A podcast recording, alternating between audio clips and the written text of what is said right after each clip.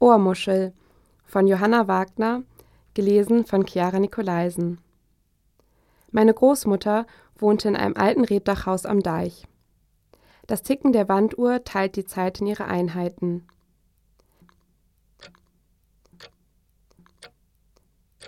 Niedrige Fensterbänke zum Garten, weiße Plastikmöbel, grün umrahmt. Erich auf dem Rasen. Über ihm die Auftriebskörper vom Galileo-Thermometer.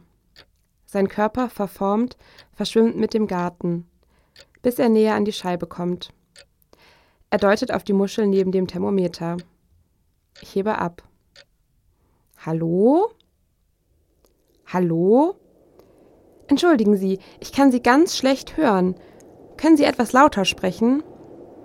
Ja, die Verbindung scheint etwas schlecht zu sein. Ich höre Sie nur sehr leise. Ein Moment. Ich versuche einmal meinen Platz zu wechseln. Vielleicht geht das etwas besser. So besser? Versuchen Sie mal. Nein, einen Moment. Jetzt. Sie haben vergessen? Nein, etwas messen? Also dieses Ding hier scheint kaputt zu sein. Ich höre nur Rauschen. Ich muss jetzt leider aufhören. Ich muss zum Essen. Tschüss. Ich lege auf. Hallo Erich, hast du kurz Zeit?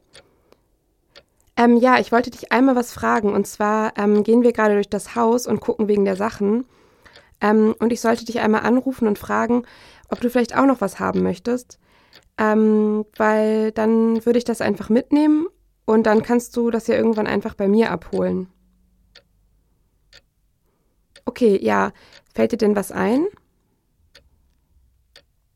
Du meinst diese goldene mit dem Glas, die Stehlampe? Ah, okay, ja, ich weiß, ich weiß, welche du meinst. Ähm, okay, ja, die nehme ich auf jeden Fall mit. Noch was? Da muss ich mal schauen. Du meinst dieses, ähm, wie heißt das nochmal? Dieses mit den Glasdingern und der bunten Flüssigkeit im Wasser. Ja, ähm, okay, ich guck mal. Das ist nicht mehr auf der Fensterbank. Ich bin mir nicht ganz sicher, ob Andrea das mitgenommen hat oder ob das vielleicht noch oben steht. Okay, ja. Äh, sonst noch was?